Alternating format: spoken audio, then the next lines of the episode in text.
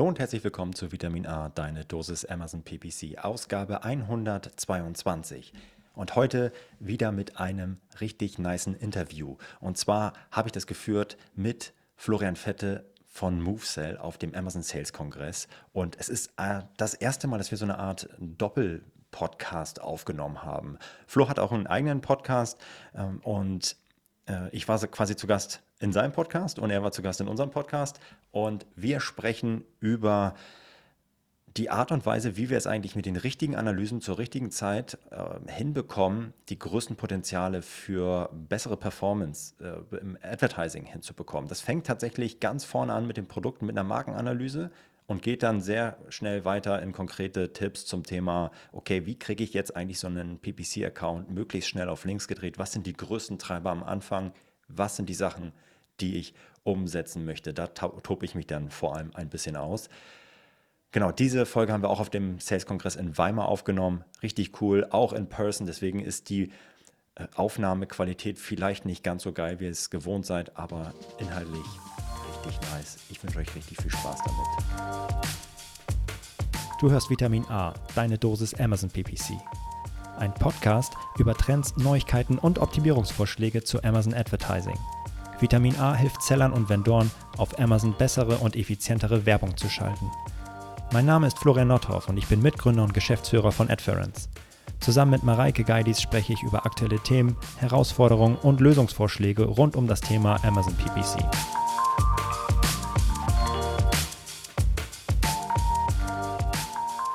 Moin Flo, na, wie geht's? Moin Flo. wow. Ganz, ganz, ganz gut. Hier heute live äh, vom, vom ASK. Wir beide kommen gerade vom, vom Mittagessen. Oh, schöne Träge. genau. Äh, du bist ja gerade nochmal losgelaufen und hast uns irgendwie zwei, zwei Cola hier besorgt und ich glaube, die brauchen wir auch. Ja, aber nicht, nicht sagen, dass wir schon Espresso getrunken haben. Ach ja, nee, aber ist cool. Es ist ja, äh, also ich weiß nicht, wie viel ihr so Podcasts in Person macht, aber es ist eher die Ausnahme. Also ich finde es aber eigentlich auch ganz interessant. Ich habe jetzt heute schon einen aufgenommen, so ähm, mit Lisa. Und so in Person ist schon wie, hat auch was. Total, ja. Also wir sind ja mittlerweile jetzt über die letzten Jahre total dran gewöhnt, ne, ja. das irgendwie alles äh, über, die, über die Rechner zu machen. Mhm. Ähm, aber ich finde auch, äh, wir sitzen hier in so einem, das kann man sich so vorstellen, das ist ein, ein Konferenzraum. Ähm, der ist ausgelegt auf, ich würde mal sagen, so 50 Leute und wir sitzen jetzt hier so zusammen, face to face und es hat schon eher so diesen, diesen Vortragscharakter. Ne? Ja. Da freue ich mich total, mal nicht in diesen Monitor reinzuschauen. Ja, ja total. Äh, ja, und äh, wie gefällt es dir bisher? ASK finde ich immer super. Also ja, ähm, ich komme total gerne her. Es ist immer ein Teil, ein Klassentreffen, mhm. muss man sagen. Wir haben äh, ja gestern das Vorabend-Event äh, vom MoveCell aus organisiert. Ähm, das war der, der MoveCell Bowling Cup. Äh, und äh, das hat mich echt ähm, überrascht, wie viel Lust die Leute hatten, irgendwie sich beim Bowling über äh, E-Commerce bzw. Amazon-Themen auszutauschen. Am besten fand ich eigentlich diese, diese Nerd-Witze, so von wegen, wenn immer so ein Pin am Ende noch umfällt, so, der wackelt so und fällt dann um, wie sagt Conversion Delay. ich hatte auch gehört äh, von, also du hast ja auf der, auf der anderen Bahn äh, gespielt, die waren direkt nebeneinander und dann hast du einen letzten Würfel halt äh, schön in die rechte Bande reingesenkt. Da habe ich auch nur hinter, aus dem Hintergrund gehört, rechte Bande müssen auf negativ setzen beim nächsten Mal. genau. Ach, schön Nerd Talk. Nee, das war gut. Hat Spaß gemacht und äh, bisher macht es auch auf jeden Fall äh, sehr viel Spaß. Ähm, ich habe mal geguckt, wir hatten, du bist ja schon das zweite Mal äh, beim Vitamin A Podcast. Ähm, wir hatten äh, in diesen schönen Zeiten mit Clubhouse auch sehr viele, sehr viele Sessions zusammen. Ähm, aber da gibt es vielleicht ein paar, die ähm, dich noch nicht so kennen. Vielleicht magst du mal ein bisschen erzählen, Flo, Wer bist du eigentlich? Was machst du so die ganze Zeit? ja, total gerne. Ähm, genau, also ich bin äh, Florian Florian Fette, ich bin äh, Co-Gründer von, von MoveCell. Wir sind 2015, 2016 als Amazon-Agentur gestartet, hatten dann recht schnell auch die eigene Analyse-Software Rupt entwickelt. Ähm, und weil wir so früh gestartet sind, ähm, dürfen wir heute mit vielen großen Marken zusammenarbeiten. Ne? Zu unseren Kunden zählen Unternehmen wie Powerbar, äh, Dr. Edgar, Calvin Klein, Tommy Hilfiger, aber eben auch viel aus dem Mittelstand. Und wir sind in der Branche eben sehr stark äh, vernetzt. Das heißt, direkte Kontakte zu Amazon und Co. und durften mit diesem ganzen Kosmos eigentlich zusammenwachsen. Ne? Mhm, da sind sind ja auch wir irgendwann zusammen, zusammengekommen. Mhm. Ähm, von daher für die Head-on Marketplaces Zuhörer, ne, wir haben jetzt quasi so zwei Podcasts äh, in, in einem äh, heute. Stell du dich doch auch gerne nochmal vor. Wer ja, bist du? Was machst du? Ganz verrückt, wahrscheinlich auch äh, mal, mal, gut für die Vitamin A-Hörer. so, so, wer ist das eigentlich? nee, genau. Äh, ich bin äh, Florian Nottorf, äh, einer der Mitgründer und Geschäftsführer von, von Adference.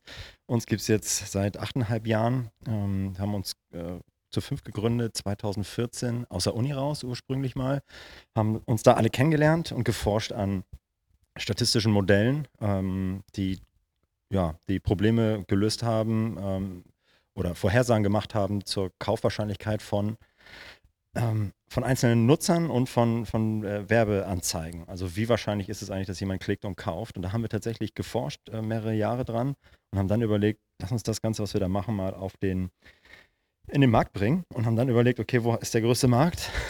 Echt so richtig blauäugig. Und haben dann äh, gesagt, okay, gut, wir entwickeln ein äh, Bitmanagement-System für Google. Gebootstrapped, das heißt keine Investoren gehabt, ein bisschen querfinanziert mit äh, ein bisschen äh, Beratung und sind dann da sehr erfolgreich gewachsen. Der Algorithmus hat sehr gut funktioniert bei Google, ähm, war aber und äh, ist ein sehr spitzes Tool. Das heißt, es gibt gar keinerlei Komfortfunktion links und rechts.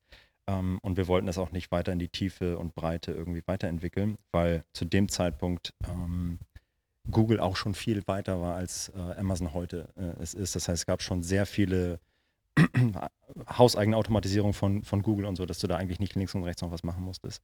Und dann haben wir, ich weiß nicht, 2016, 17 irgendwann erkannt, okay, gut, wir machen ein neues Produkt und haben uns dann auf Amazon ähm, gestürzt und äh, das ist jetzt auch unser, unser Hauptfokus, das Thema Amazon, haben dann eine Software entwickelt, die Werbung auf Amazon automatisiert und ähm, optimiert. Und da haben wir halt auch diese Erfahrung aus der Google-Welt mitportiert, was ähm, so die Optimierung angeht, aber natürlich dann von, weil wir schon wussten, okay, wir sind ganz früh am Markt da.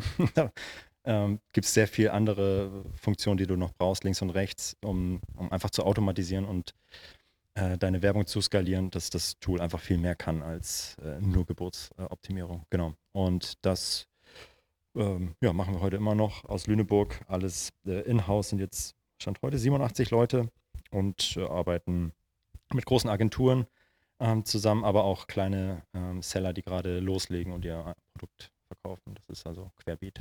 Ja, total schöne Story. Also gerade den Start in der Uni. Und ich hatte aber mitbekommen, ihr habt gerade einen Umzug, mit dem ihr oh, ja. zu tun habt. Das, ähm, das, das ist so ein, ein besonderes Projekt. Irgendwie, ja. Gib uns noch kurz zwei, zwei Sätze dazu. Ja, es ist so ein Herzensprojekt. Also wir waren gestartet an der, an der Uni tatsächlich, haben da unsere ersten Büroräume oder ein Büroraum, wo wir dann irgendwie drin waren. Und dann sind wir in so ein Gründerzentrum gegangen in Lüneburg, konnten da Stück für Stück mehr Räume dazu mieten und sind da bis heute haben noch einen weiteren Standort, wo dann ähm, unsere Entwickler sitzen, auch in Lüneburg, also so Luftlinie 200 Meter, aber nicht optimal. Dann war uns klar, eigentlich schon vor drei Jahren, komm, wir brauchen mal wieder eins, wo wir alle zusammenkommen und was ein bisschen schöner ist und repräsentativer, weil das ähm, in dem Gründerzentrum ist jetzt nicht so geil, ehrlicherweise.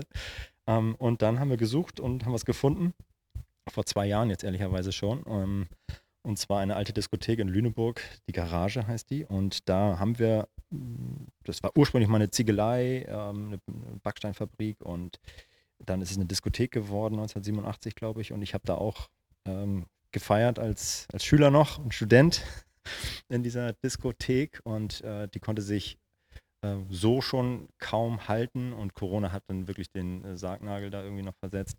Ähm, und dann hat der Eigentümer gesagt, okay, gut, wir machen daraus Büroflächen und wir sind quasi, wir sind nicht Eigentümer, wir sind Mieter, bauen die jetzt um mit dem Vermieter zusammen und wird eine richtig geile Sache. Ich habe richtig Bock, alle haben mega Bock, es sieht so geil aus. Und äh, ja, Umzug oder Einzug ist Anfang Dezember geplant, also nicht mehr lange hin. Ah, und das, da habe ich richtig Bock. Da bin ich ein bisschen stolz, dass es irgendwie so natürlich total anders ist als in so einem kleinen Gründerzentrum, wo irgendwie so Jetzt planst du da so ein Riesending für, für 90 Leute. Das ist geil. Ja. Absolut, besonders wenn die junge Variante von dir da auch irgendwann mal ja. rumgesprungen ist. Ja, ne? ja, genau.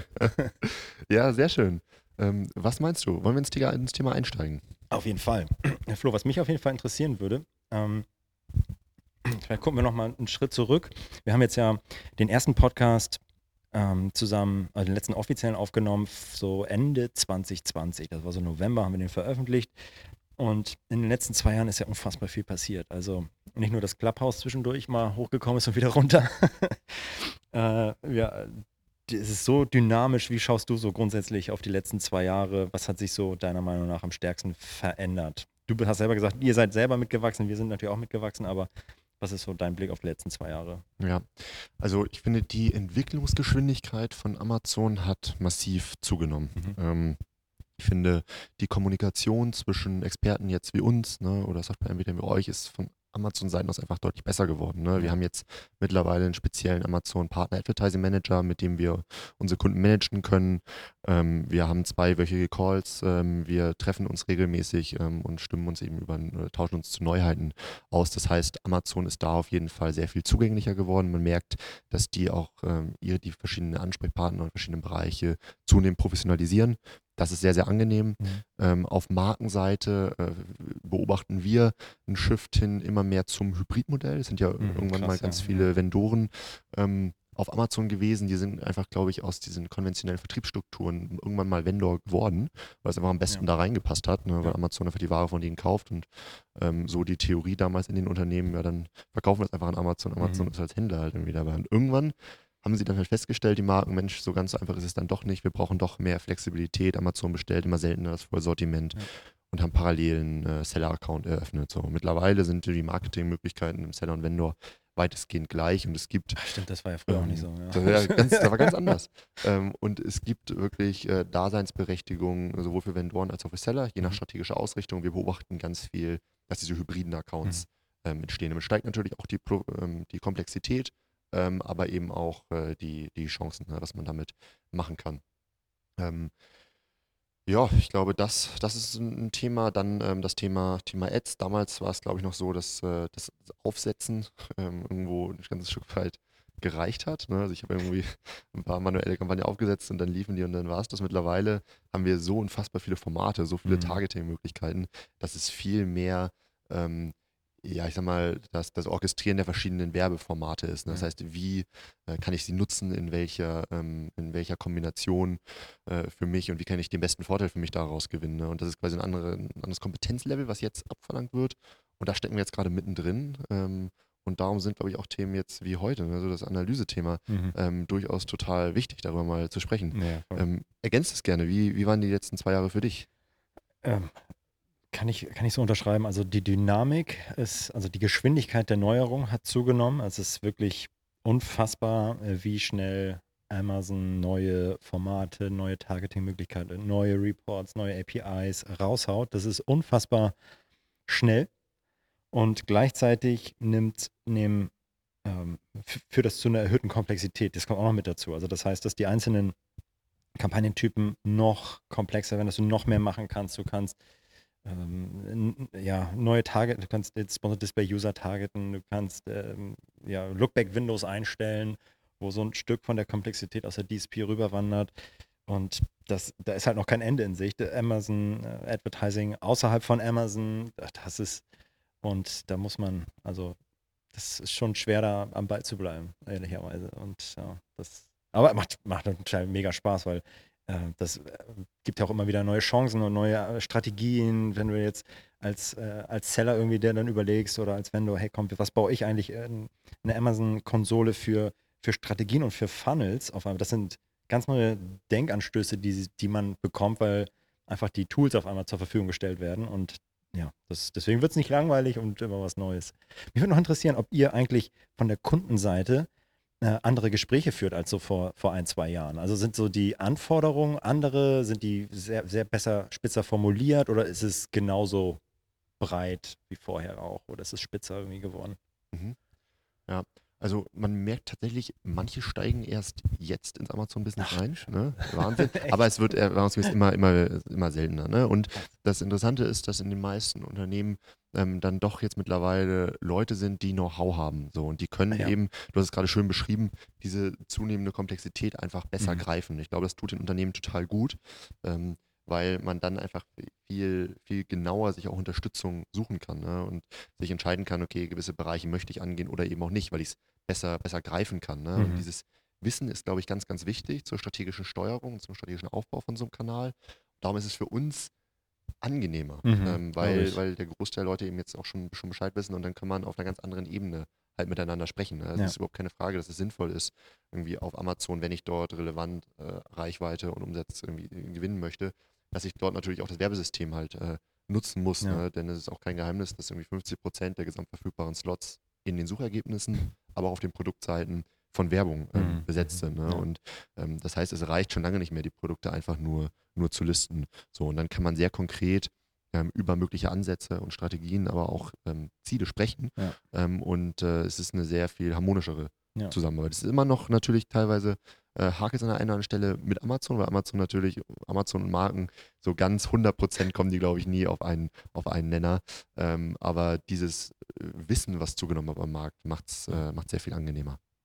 Okay, ja. Kann ich auch, kann ich auch so äh, unterschreiben, dass die, die, die Gespräche, also es ist viel mehr Wissen im, äh, im gesamten Markt schon, das macht die Gespräche viel einfacher. Ähm, natürlich, Grundlagenarbeit, sage ich, ist immer noch wichtig, weil einfach neue Leute nachkommen und so. Aber das ist viel mehr Anknüpfungspunkte als das früher, das sehe ich auch so. Ja, nice. Ähm, wir wollten heute vor allem über das Thema ja, ähm, Analysen sprechen. Also Anal Analysen, die den Umsatz und die Profitabilität der, von Amazon Ads Anzeigen steigern können. Und ehrlicherweise würde ich da mal ähm, die erste Frage an dich mal richten.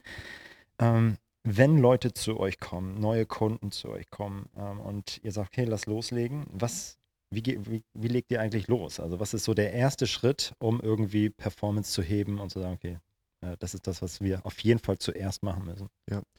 Ganz unerwartet für viele Marken. Erstmal, die mit uns auf uns zukommen und sagen, Mensch, wir wollen im Advertising mit euch zusammen, zusammen wachsen.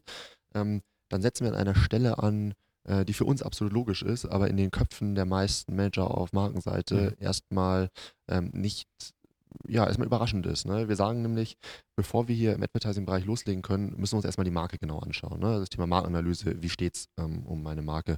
Und da haben wir ähm, mit der Software Rob, die wir entwickelt haben, einfach eine tolle Möglichkeit. Ein kleines Beispiel, ähm, wenn jetzt ein äh, Interessent hat irgendwie 5000 Artikel, so, ähm, dann können wir eben diese 5000 äh, SKUs bei uns einfach nur in die Software halt einmal reinwerfen ähm, und dann kommen auf Artikelebene direkt viele Daten zurück. Ähm, und äh, anhand dieser Daten können wir eben ähm, ja, bewerten, ist das Unternehmen jetzt tatsächlich schon bereit, im Advertising Hm. ähm, richtig zu wachsen? Oder gibt es eigentlich andere Hebel, die erstmal vorher oder andere Grundlagen, die erstmal vorher geschaffen werden müssen? Ne, zum Beispiel wird für jede Produktseite automatisch so ein PQS, ein Product Quality Score berechnet. So, das sind dann alle, ich sag mal, ranking-relevanten Faktoren, die da einbezogen werden, unter anderem auch Reviews und Co. Ähm, und äh, da müssen wir erstmal schauen, okay, ist der Score denn so hoch, dass es überhaupt Sinn macht, ähm, Advertising da Budget in die Hand zu nehmen? Oder müssen wir äh, uns nicht wundern, dass die Profitabilität aktuell nicht gut ist, weil die Produktseitenqualität einfach Mhm. schlecht ist? Mhm. Ne? Schauen uns auch an, in welchen Kategorien sind die Produkte überhaupt gelistet. Ne? Häufig ist es so, dass ähm, irgendwann mal jemand gesagt hat, Mensch, ich möchte gehen in eine falsche Kategorie, um den Bestseller-Badge zu Ja, kriegen. okay. Oder irgendein Händler hat die Ja, in irgendeine Kategorie reingepackt. Genau, und ähm, das ist halt total wichtig, denn nur wenn ich in der richtigen Kategorie bin, kann ich auch entsprechende Ausspielung im Advertising bekommen. Ja. Ne? Absolut wichtiges Thema. Ja. Thema Markenname ist auch so ein Klassiker. Handelspartner haben irgendwann mal die Produkte angelegt Mhm. so und haben dann da ähm, nicht den korrekten Markennamen hinterlegt auf der Produktseite. Und man weiß ja, der Marken auf der Produktseite ist quasi das Eintrittstor zum Amazon Brand Store. Mhm. Wenn ich darauf klicke, komme ich in den Markenshop ne, und kann meine Marke dort präsentieren. So, jetzt äh, ist es aber so, dass die Handelspartner häufig auf den Produktseiten ganz andere Marken hinterlegt haben, ganz andere Markennamen. Ne? Die haben dann teilweise ähm, den Namen des, des Herstellers, ne, der sich ja durchaus unterscheiden kann zum Markennamen hinterlegt, den eigenen Markennamen oder den eigenen Händlernamen oder ähm, den Markennamen einfach falsch geschrieben. Und das führt dazu, dass diese Produktseite nicht mit dem Markenshop verknüpft wird. Mhm. Und das ist natürlich ein totales Problem, gerade wenn man Advertising nachher Sponsor-Brand-Strategien fahren möchte. Ja. Ähm, das heißt, das sind so Basics. Wir schauen uns darüber hinaus dann auch nochmal an, ähm, wie steht es um die Reviews, wer verkauft überhaupt die Produkte, so eine Handelsanalyse, zu welchen Preisen, welchem Versandmodell und und und. Das heißt, wie viel Prime-Verfügbarkeit haben wir auch im Portfolio. Und wenn wir sagen, okay, da sind wir auf einem guten Gesamtlevel, Ja. Dann ähm, reden wir konkret über das Thema Advertising. Mhm. Das ist auch total, also richtig, ne? Also erstmal zu sagen, also das ist eigentlich wie, wie so ein, ähm, so ein Online-Shop. Da irgendwie, ähm, du hast einen Online-Shop und kaufst dir extern Werbung, Traffic ein und hast vergessen, irgendwie einen Checkout zu programmieren. das bringt halt auch nichts. So, und äh, genauso, deswegen ist es so, so richtig, erstmal ähm, die, ähm, ja, die, die Retail Readiness oder SEO oder grundsätzlich Hausaufgaben im Bereich äh, Markenanalyse zu machen. Ja, super sinnvoll. Jetzt kriegen wir hier gerade Besuch. Ja, okay. 66, 67, 68. Ihr habt richtig gehört. 68 Seiten geballte Amazon PPC Power. Oh ja, die gibt's in unserem Amazon PPC Starter Guide. Genau, dieser Starter Guide, der hat es in sich. Äh, den haben wir versehen mit zahlreichen Tipps, Hacks, Fakten für dich, für einen erfolgreichen Start und natürlich auch, ganz, ganz wichtig, für lukratives Wachstum mit Amazon PPC. Alles das, was wir so hier im Podcast erzählen, richtet sich sowohl an Beginner als auch Experten. Und wir haben alles das an Wissen mal so komprimiert für die, die gerade anfangen, die in den ersten Wochen, Monaten und vielleicht auch noch Jahren stecken im Bereich Amazon Ads. Und für die haben wir einen richtig geilen Guide geschrieben. Alle, die das nochmal nachlesen wollen in Ruhe, richtig schön mit Bildern, ach, holt euch den Guide. Wir haben einen Link in den Show Notes. Ist natürlich komplett kostenlos. Viel Spaß beim Lesen. ja, also von daher absolut richtig, äh, meiner Meinung nach, da ganz vorne anzusetzen und dann, wenn man, weil, wenn du es nicht machen würdest und äh, guckst nur so rudimentär drauf und sagst, okay, passt schon, dann kannst du nie hundertprozentig ausschließen, ob nicht doch irgendwo da was, was schlummert, wo du sagst, okay, das wäre noch ein geiler Hebel gewesen. Und so ist eigentlich so äh, das Fundament, auf das du dann richtig sauber aufbauen kannst und alles weitere machen kannst. Definitiv. Da kann man sich ja im Advertising den Kampagne dann kaputt analysieren, Ja. wenn die Basis woanders nicht stimmt. Ne? Und das ist eigentlich unser erster Schritt. Und das Schöne ist, wenn wir jetzt ein Sortiment von 5000 Artikeln haben, kriegen wir das halt innerhalb von wenigen ähm, Stunden halt analysiert. Und das ist halt Ja. irgendwie eine tolle Möglichkeit, wo wir sagen, okay, das machen wir definitiv. Ne? Es steht nochmal auf dem anderen Blatt, was man dann basierend darauf für Maßnahmen ergreift, aber dass man es auf jeden Fall mal weiß ähm, und dann weiß, ich kann an den richtigen Stellschrauben ansetzen. Denn häufig ist es auf der Markenseite ja so, ich habe einen ähm, Manager, der kümmert sich bei mir um den Kanal Amazon, aber Amazon hat erstmal grundsätzlich diverse Möglichkeiten und es ist total schwierig, richtig zu priorisieren. Mhm. Und ähm, diese Priorisierungsstütze, so nenne ich sie mal, ist halt total wichtig. Ne? Denn kann ja auch eine Action sein, dass wir als spezialisierte Agen- Agentur ähm, oder, oder ihr als Tool ähm, dich dann um die Optimierung der Kampagnen kümmert, ähm, solange dann sichergestellt ist, dass das Inhouse-Team ähm, sich dann eben ähm, bei der Brand um beispielsweise die Korrektur der Markennamen kümmert. Mhm. So, Mhm. ne? Und ähm, dann können sie die Kapazitäten sehr gezielt ein, einsetzen und dann arbeitet man wirklich effektiv als Team zusammen. Mhm. Ja, geil. Super. Jetzt muss ich mir vorstellen, okay, gut, check, hab alles aufgeräumt. Ähm, jetzt will ich loslegen. Wie geht's, wie geht's weiter? Wenn ihr sagt, okay, äh, wie, wie lange dauert das so grundsätzlich? Ähm, dauert das Wochen, Monate, wahrscheinlich auch abhängig davon, ähm, wie umfangreich das Ganze ist, oder? Ja, das sind wir tatsächlich sehr schnell, weil wir eben diesen, diesen Softwareansatz haben. Mhm, Ne? Also okay. ich sag mal so, wenn wir jetzt irgendwie 10.000... Ja, ich meine, das, das Ausbessern dann am Ende auch, ne? Ach, das Also- Ausbessern, ja. Das, Die das, Analyse geht schnell, das- ja, aber. Das kommt so ein bisschen drauf an, was die Händler eben angestellt haben. Okay. Ne? Und die Marke. Also, ähm, was ein Klassiker ist, ähm, das mit den Markennamen, ne? das sehen wir wirklich äh, fast immer. Ne? Das sind irgendwie wen, wenige Stunden, dann ist das Ding behoben. Ne? Also auch, auch bei zig Artikeln, weil man eben diese große Liste hat. Und diese Mhm. Liste kann man einfach an Amazon übertragen, Naja. trägt das dann einfach in entsprechende Felder ein und schwupp wird es ähm, kontrolliert, das äh, äh, wird's, ähm, korrigiert. Das ist natürlich nicht damit zu vergleichen, wenn ich jetzt auf jeder, für jede ASIN selber irgendwie einen Fall eröffne, dann geht das natürlich nicht. Ja, ne? ja. Aber in dem Moment, wo ich mit diesen Dateien arbeite, ähm, geht es natürlich eben entsprechend schneller. Das heißt, ähm, je nachdem, wie die Mitarbeit auf Seite der Marken eben aussieht, ähm, kriegen wir das eigentlich in wenigen, wenigen Wochen hin. Ne? Ich würde sagen, irgendwie, wenn man jetzt mal so vier Wochen dafür ansetzt, Ja, dann ist das in den meisten Fällen sehr realistisch, um die ähm, Hauptpunkte auszubessern. Mhm. Cool. So, jetzt habe ich aber ich fertig. Ihr habt ähm, es in vier Wochen hingekriegt. Und äh, geht es jetzt direkt weiter und legt die Sponsor Products Kampagne an oder was ist, wie macht ihr jetzt weiter? Ja, so eine Sache gibt es noch, die äh, mir persönlich immer sehr wichtig ist. Ähm, und das ist einmal so eine ähm, ja, Kategorie, Schrägstrich Wettbewerbsanalyse. Ne? Denn wenn ich weiß, wie es um meine eigene Marke steht, ist es ja total interessant herauszufinden, ähm, wie stehe ich denn im Verhältnis zum Markt da. Ne? Das heißt, was wir dann immer noch einmal ähm, erheben, mh, das Software sind einmal die Market Shares. Ja. Ähm, um einfach auch äh, zu wissen, wer meine Top-Wettbewerber sind. Ne? Wenn man sich zum Beispiel mal die Top 5 anschaut, kann das ähm, durchaus überraschend sein. Wir haben neulich mit einem großen Pharmaunternehmen wieder zusammengearbeitet und die haben im Rahmen dieser äh, Wettbewerbsanalyse herausgefunden, dass die ähm, Konkurrenten, die sie auf Amazon haben, ähm, gar nicht die gleichen sind wie im stationären Apothekenmarkt. Das waren Ja, trotzdem große ja. Player. Die haben den äh, Markteinstieg aber erstmal über die Marktplätze gemacht und die wussten, okay, das ist jetzt nur noch eine Sache von irgendwie wenigen Monaten und dann klopfen die auch in die Apotheken an. Ja. Ähm, und das ist total interessant und dann eben auch zu schauen, wenn ich so einen durchschnittlichen äh, Product Quality Score habe, wie sieht der denn im Vergleich zu meiner Konkurrenz halt aus? Ne? Oder Ja, wenn ja, ich, okay. ich vergleiche mal ähm, Bewertungsprofile, ne? also wie, wie sind meine Produkte im Schnitt bewertet, die Konkurrenz, was sind die Preispunkte äh, und so weiter. Und das sind ja nachher ganz wichtige Grundlagen für meine späteren Ja, wollte ich Advertising-Strategien. gerade sagen, ja, genau. Super, äh, super wertvoll zu wissen, okay, sind die deutlich schlechter ähm, be bewertet ähm, oder äh, sind viel teurer. Es sind ja wunderbare Anknüpfungspunkte ne, für später. Ja.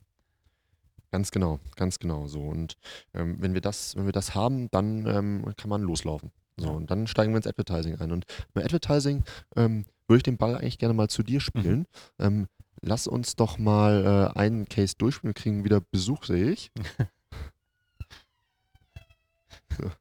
so, ähm, wenn wir dann im Advertising sind, äh, dann spielen wir, spielen wir einen Case durch. Mhm. Also, wir haben einen Kunden, der oder eine, eine Marke, die hat schon mehrere Kampagnen laufen. Mhm. Ähm, Umsatz ähm, läuft auch schon ein bisschen was, Profitabilität ist okay. Mhm. So, wir haben automatisch, wir haben manuelle Kampagnen. Ähm, und jetzt geht es um die Frage, wie gehen wir das Ganze analytisch an? Mhm. Ne? Ähm, was, was hast du im Kopf? Wie würdest du es machen? Und die, die wichtigsten Sachen hast du schon mal mitgebracht, äh, dass klar ist, was die, was die Ziele sind. Also ähm, soll äh, profitabler Umsatz äh, generiert werden, mehr Profit. Äh, das ist so erster Haken. Wenn das klar ist, wie, äh, wenn die Kennzahlen klar sind, super wichtig. Dann würde ich eine Bestandsanalyse machen. Das heißt, ich würde mir angucken, okay, inwieweit ähm, tragen denn die aktuellen Kampagnen eigentlich zu dieser Zielerreichung bei? Und da würde ich jetzt mich auch nicht tot analysieren, sondern einfach so einen Quick-Check machen. Also das heißt irgendwie, äh, ich habe vielleicht einen Break-Even-A-Cost dann ähm, für, mich Mhm. parat und kann sagen, okay, ähm, ich gehe mal die Kampagnen, ich gehe mal die, über den Targeting-Tab mal durch, was trägt eigentlich zur Zielerreichung bei. Pi mal Daumen, ist nicht perfekt, aber erstmal um so die Renner und Penner zu identifizieren, so. Ähm, welche, also die rausfiltern, ja, kann man wunderbar äh, innerhalb, innerhalb der Advertising-Konsole jetzt ja auch rausfiltern, wer trägt zu der Zielerreichung bei und wer ist ACOS negativ, weil ähm, 100 Klicks, ähm, kein, kein Umsatz, nur Kosten oder hat viel Umsatz und innerhalb des ACOS-Ziels und so weiter. Und da kann ich erstmal grundsätzlich ähm, äh, ja, ähm, mit der Machete irgendwie durchgehen und das äh, rausschmeißen. So, und dann habe ich erstmal ein paar Tage gewonnen, ein bisschen, ein bisschen Ruhe. Und dann ähm, bin ich eigentlich grundsätzlich ein Fan davon, ähm, so zu sagen, okay, gut, wer, welche von diesen Produkten, die ich jetzt ähm, habe, sind eigentlich die, die Top-Produkte und welche will ich eigentlich pushen? Und wo lohnt es sich eigentlich mal, ähm, eine saubere Kampagnenstruktur aufzusetzen? Ich würde nicht mit allen gleichzeitig anfangen. Stellt euch vor, ihr habt Mhm. äh, 30, 50, 100 ASINs, das macht keinen Spaß, sondern ihr, ihr habt eure Topseller und damit würde ich loslegen und für diese Topseller das beste Setup hinsetzen. Und das beste Setup ist halt nicht so hier Sponsored Display Retargeting sofort machen, sondern die Basics. Also man unterschätzt wirklich, wie man mit den Basics bei äh, Amazon Ads immer noch ähm, sehr gut nach vorne kommt. Ähm, das heißt, eine saubere Kampagnenstruktur für deine Topseller aufsetzen. Das heißt, mit Sponsored Products Kampagnen arbeiten, Auto- und manuelle Kampagnen, dedizierte Brand-Kampagnen, die nur meine Marke und mein, mein Produktnamen targeten, Competitor-Kampagnen, generische Wachstumskampagnen. Gegebenenfalls da auch noch die Top-Keywords rausholen, damit ich die, gen- weil genauso wie ich Top-Seller habe, habe ich Top-Keywords, die irgendwie 80% meines Umsatzes oder Traffics machen. Und da einfach Liebe reinstecken und äh, sagen, okay, die laufen. Und von da aus kann ich dann weitermachen. Entweder kann ich sagen, okay, ich mache das zweite Produkt, dritte Produkt, vierte Produkt. Ich kann irgendwie da in die Tiefe gehen bei diesem kleinen, kleinen wichtigen Setup. 80 Prozent des Umsatzes und der Kosten laufen halt oder 70 bis 80 Prozent über Sponsored Products. Also deswegen ist das ganze Sponsored Brands und ja, wir müssen Videos machen und Sponsored Display super wichtig, aber nur dann, wenn ich halt die Basics habe. Und hier sind wir wieder beim Fundament. So Markenanalyse, dass das alles passt, ist genau das Fundament. Super sauberes Sponsored Products Setup. Ähm, und wenn das steht, ich habe die Information, was meine Competitor sind, das ist im ersten Schritt, ich habe meine Top Keywords. Wenn ich das habe und vielleicht auch meine anderen zwei, drei Topseller das auch äh, portiert habe, dann könnte ich irgendwie in die Breite gehen. Ja, dann könnte ich sagen, okay, lass uns doch mal auch über Sponsor Brands nachdenken, lass uns über Sponsor Brands Video nachdenken und Sponsor Display.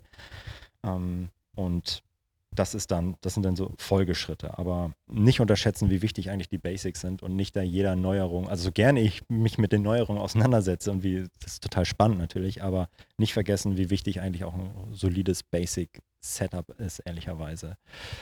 Ähm, da bin ich total ja. bei dir. Also ich finde, das sieht man immer häufiger, äh, dass irgendein neuer Release kommt, irgendein neues Format und alle Leute rennen los und sagen, ich muss das haben, ja. ähm, sonst funktioniert ja gar nichts.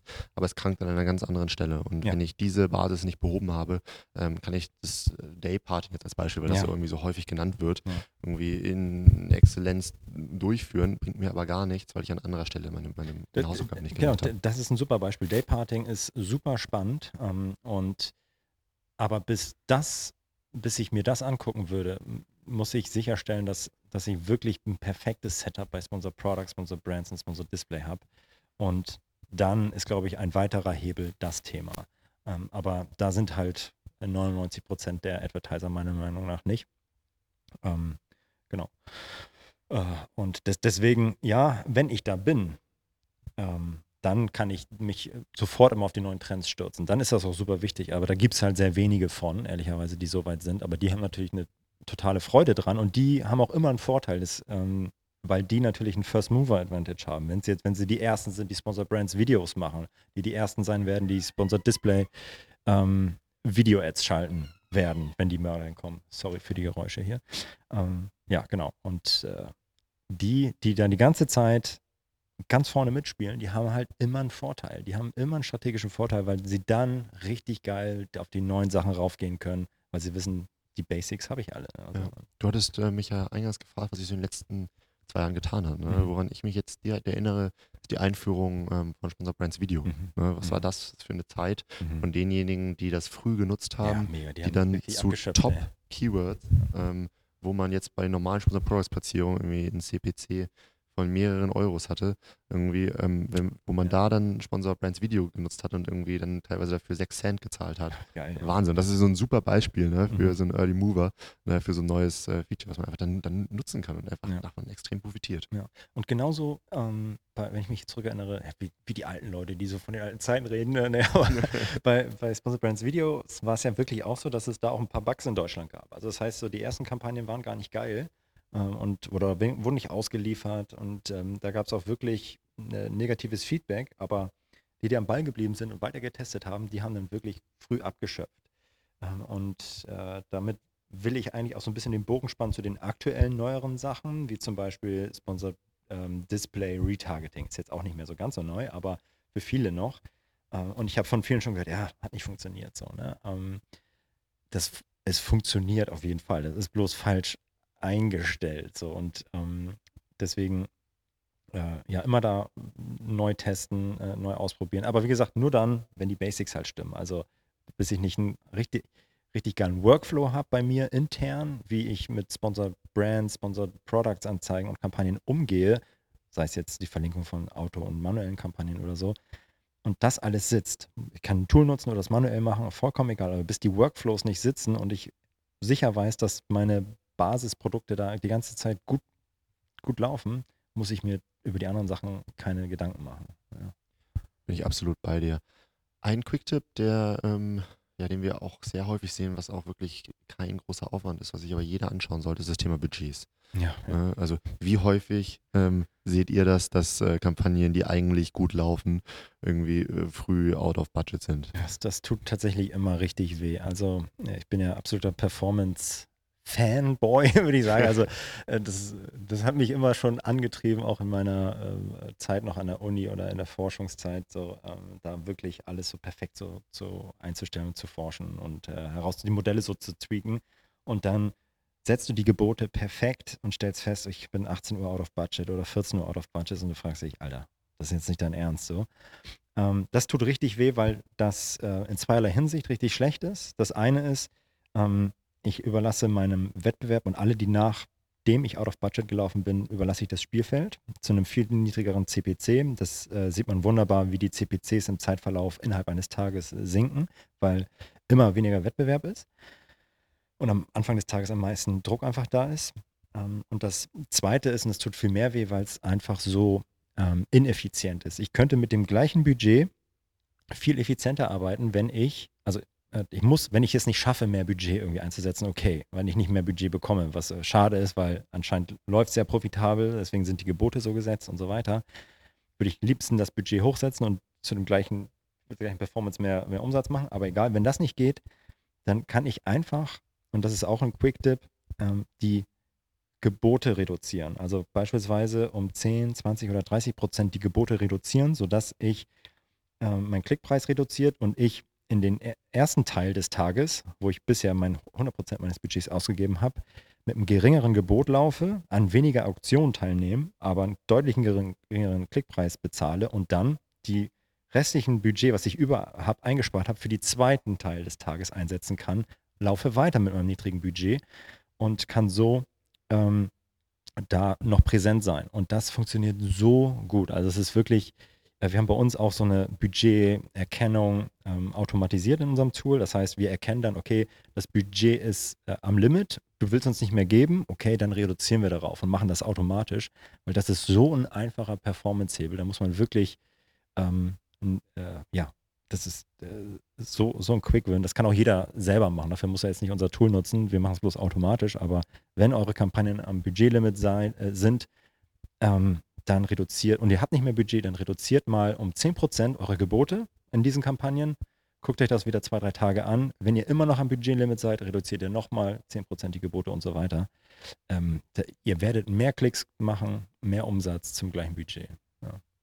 Absolut. Also das ist definitiv etwas, was ich bestätigen kann. Ähm, sehe ich auch bei unseren Kunden. Teilweise ähm, habe ich, ich habe noch einen, einen so ein Paradebeispiel, was wir teilweise beobachten, ähm, für, für das Scheitern an der Komplexität. Hm. Mittlerweile kann man ja die ähm, Budgets auf verschiedenen Ebenen einstellen. Mhm. Das heißt, ich kann Budgets auf Kampagnenebene einstellen, auf Portfolioebene, mhm. aber auch auf ganzer äh, Account-Ebene. Ähm, und ja, wenn man immer diese neuen Trends hinterherjagt ähm, und jetzt die Portfolios irgendwann mal gekommen sind und ach, ich kann auch Budgets erstellen, super, mhm. dann habe ich irgendwie ähm, drei Kampagnen, ne, habe bei denen ein Tagesbudget von jeweils äh, 100 Euro mhm. zum Beispiel und mein Portfolio-Budget, wo die drei Kampagnen drin sind, äh, habe ich aber irgendwie zwischendurch mal auf 200 Euro gestellt. Ja, schön so. gecapped. Ähm, dann, dann cappe ich mich selber auf einer Zwischenebene. Ähm, und äh, laufe damit eine gewisse Zeit einfach äh, rum und kriege das gar nicht mit. Ne? Mhm. Also was wir da teilweise in neuen Accounts sehen, ähm, was einfach auch einer gewissen Komplexität halt geschuldet ist, ne, die da halt entsteht und wo natürlich in, in Unternehmen wechseln äh, Leute. Ähm, ähm das ist ganz, ganz gewöhnlich heute. Ähm, und wenn so ein Account irgendwie weit entwickelt ist, teilweise ein paar hundert Kampagnen hat, ähm, dann kriegt das mal mit, ne, wo da überall dann irgendwie sich gegenseitig Budgets äh, cappen können. Ja. Ne? Also das ist auch so etwas, wo ich sage am Anfang, gerade wenn man in so einen neuen Account reinkommt, ähm, schaut euch das auf jeden Fall an, dass die Budgets oben reinlaufen. Ne? Das ist etwas, was man, was man schnell erkennt ne? und was einen total großen Hebel haben kann. Ähm, ohne da zu viel Werbung zu machen, wir haben bei uns in unserem Tool tatsächlich auch eine, eine Ebene, die heißt Portfolios. Das sind nicht die Portfolios wie bei Amazon, mhm. aber bei uns kannst du dann auch ähm, Kampagnen gruppieren, ist egal, äh, welche das sind, so, äh, welche Kampagnentypen, packst du in ein Portfolio und kannst dann auch ein Portfolio-Budget hinterlegen. Und wenn das passiert, dann fangen wir halt an, dieses Budget ähm, einzuhalten, das Portfolio-Budget und optimal innerhalb dieser Kampagnen zu verteilen. Und wenn wir feststellen, okay, da gibt es, äh, am liebsten würden wir es vielleicht aufmachen, aber es gibt Kampagnen, die sehr viel Performance ähm, äh, auf sich vereinen und sehr viel Budget bekommen sollen, dann bekommen die das Budget und andere weniger. Ähm, oder wenn das Budget nicht ausreicht, dann fangen wir halt an, das optimal zu verteilen. Ähm, genau, und so genau, haben wir halt auch erkannt, das Thema Budget ist super wichtig, ein großer Performance-Hebel. Ja, deswegen gibt es ja bei uns auch dann diese Möglichkeit dazu. Ja, ja definitiv. Flo, was meinst du? Ähm, ich äh, schiele so ein bisschen auf die Uhr, denn äh, für alle, die jetzt nicht mit uns hier vor Ort sind, äh, Flo und ich halten gleich parallel ähm, zwei, zwei, zwei Vorträge.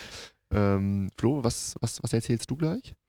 Ähm, bei mir, oh, bei mir geht es gleich um das Thema ähm, äh, regelbasiert versus Machine Learning in der Geburtsoptimierung. Und ich erkläre so ein bisschen, warum es, ähm, äh, welche Probleme es hat, wenn ich tatsächlich die Performance oder die Gebote steuere auf Basis der, ähm, e-, eines Regelsets. Also ich gucke mir die Performance an äh, der letzten 30 Tage. Ich sehe auf einem Keyword, hey, ACOS äh, ist 15 Prozent, ich habe doch 10 Prozent eingestellt. Dann reduziere ich die Gebote um x Prozent. Ähm, und warum das nicht optimal ist und was welche Probleme das haben kann, ähm, das äh, erkläre ich in meinem, in meinem Vortrag. Cool, spannend. bei Ist ja dir? Genau, genau dein Thema. Ja. Ähm, ich erzähle was äh, zu Advertising-Strategien im hybriden Account-Setup. Ähm, am Ach, Beispiel geil, ähm, von so einem langjährigen Kunden von uns, der Hammer Sport AG.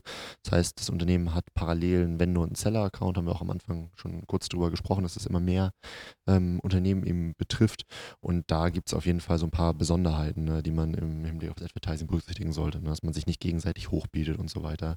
Denn Amazon erkennt nicht, so wie es eigentlich sein sollte, dass diese beiden Accounts ähm, zu dem gleichen Unternehmen gehören. Ne? Mhm. Und wenn man jetzt ähm, auf das gleiche Keyword von beiden Accounts Ja, irgendwie die bieten Werbung schaltet. Ja, bieten die ja. sich hoch. Ne? Und absolut. wenn ich eigentlich irgendwie, ähm, ich sag mal, wenn der Wettbewerb außerhalb irgendwie von meinem eigenen Unternehmen, also wenn, wenn, wenn da ein Klickpreis von irgendwie 10 Cent zustande kommen würde, kann es sein, dass nur ich der Grund bin, warum ich nachher irgendwie 1 Euro bezahle. Ne? Und ähm, da möchte ich so ein bisschen mit aufräumen und einfach mal so ein paar Best Practices an die Hand Nice. geben, ähm, wie man das, wie man Ja. das besser machen kann.